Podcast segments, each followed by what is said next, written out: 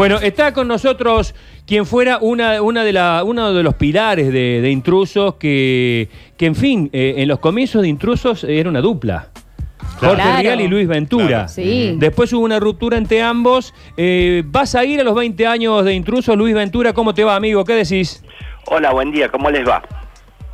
¿Vas a ir a celebrar los 20 años de intrusos de un programa que te tuvo como protagonista durante muchísimo tiempo? Ante, ante todo, mm, eh, es algo que yo no considero en el sentido de no, no hay ningún estímulo que, que me acerque, ¿no? A, a intrusos en el sentido nadie me invitó, nadie me llamó, razón por la cual este, no está dentro de mi consideración. Yo ya me alejé hace seis años. La Eh, producción, forma parte ¿no? de mi trayectoria, eh, forma parte, digamos, de lo que es mi currículum, pero, pero eh, creo que la situación es clara para todas las partes. Pero no es una invitación que ya está como sobreentendida, esa típica invitación que no hace falta invitarte porque ya sos parte, digamos. No, no, no, no, no es así. ¿Ah, no? es así, no es así. No es así porque no, no, me, no me puedo dar por eh, comunicado o entendido en una situación donde la última palabra quedó claro para todas las partes, ¿no?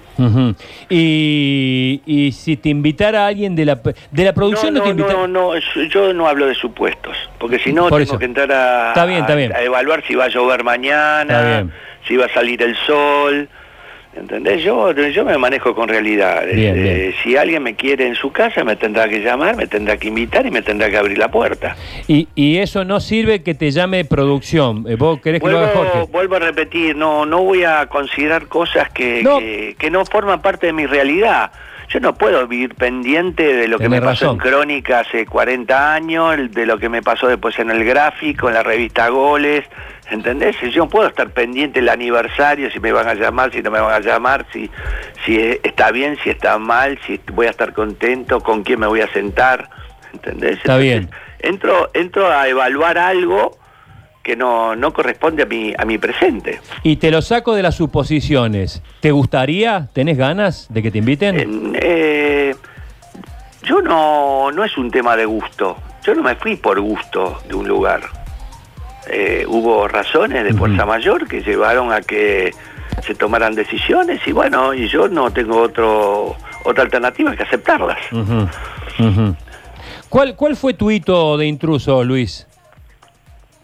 Haber ¿Qué- trabajado en un, en, un, eh, en un formato revolucionario que no era aceptado por el medio, por la sociedad, el Claro. chimento estaba bastardeado, el chimento era eh, tenía hasta un dejo de marginalidad en los medios, estaban los periodistas que eran serios y estaban los periodistas que hacían chimentos, ¿no? Y los que hacíamos chimentos éramos como eh, estigmatizados. Hoy yo me río bastante, ¿no? Porque eh, veo los informativos, veo los noticieros y no falta el columnista chimentero que pasa la información que nosotros, eh, por la que nosotros eh, durante mucho tiempo fuimos castigados y condenados.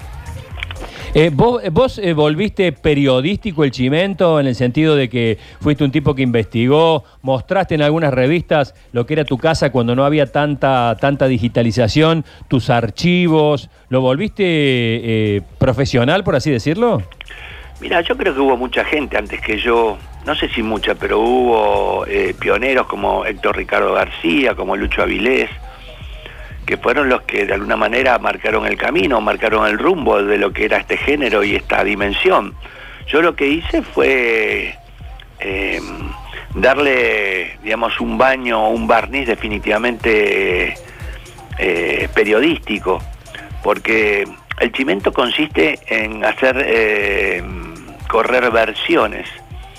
Eh, Sí. Si nosotros leemos los títulos de los diarios hoy, el 50% de la información son versiones, Sí. no siempre confirmadas. Yo lo que hice fue buscar a las versiones la confirmación o documentarla. Eso, eso me parece que eso sí ya forma parte de lo que yo intenté desde un lugar periodístico, porque yo antes de hacer eh, espectáculos hice otro tipo de, de Sí. géneros periodísticos, ¿no? Política, eh, em, policiales, hice turf, hice periodismo de investigación en, en, en, en, en temas paranormales. Y bueno, y un buen día me dijeron de hacer una página de Chimento, la contratapa de Crónica, porque Lucho Avilés, que era quien estaba a cargo de esa página, se iba de vacaciones, lo cubrió un mes y nunca más me dejaron salir del espectáculo. Estamos hablando con Luis Ventura. Eh, Luis, eh, quería consultarte. ¿Hoy ves intrusos? ¿Ves el programa? No, no, no, no porque estoy trabajando. Claro. No, no lo veo, no lo veo y además sabes por qué. Yo cuando me alejo de un trabajo, me alejo de un lugar, trato de no mirar para atrás, Ajá. porque mm, no quiero asociarme, eh, digamos, a lo que son eh, los nuevos formatos. No me quiero asociar o quedar atado a Sí. un condicionamiento que eh, en un lugar te dicen que es color rojo y vos tenés la información que es azul y a lo mejor por no llevarla contra al lugar o a la gente que fue compañera tuya, que convivió con vos durante tanto tiempo, uno se inhibe de desarrollar lo que realmente tiene que hacer. Si Entonces yo una vez que dejo los lugares, me pasó en Crónica, me pasó en Paparazzi, en Radio La Red, me pasó, bueno, en Intrusos. Una vez que me voy, me voy. Si tuvieras que definir a, a Jorge Real en una o dos palabras, ¿qué decís? Este, eh, un periodista. Después de tantos años compartidos, hoy un periodista. Sí, Eh, ¿Sentís que, que al haber profesionalizado tanto esta actividad y haberla vuelto eh, prácticamente parte de- del periodismo o por lo menos dentro de, algún periodismo, le han hecho daño a gente? Eh, es que muchas veces el, el daño se lo hace la propia gente. Es decir, eh, que uno cuente la verdad o la realidad de una situación o de un personaje, no es estarle causando un daño, simplemente es estar informando. Porque muchas veces uno difunde lo que es una verdad a gritos. Sí. Entonces, este, quienes, quienes son los protagonistas de esa verdad deberían asumir y hacerse cargo de lo que generan o de lo que hicieron.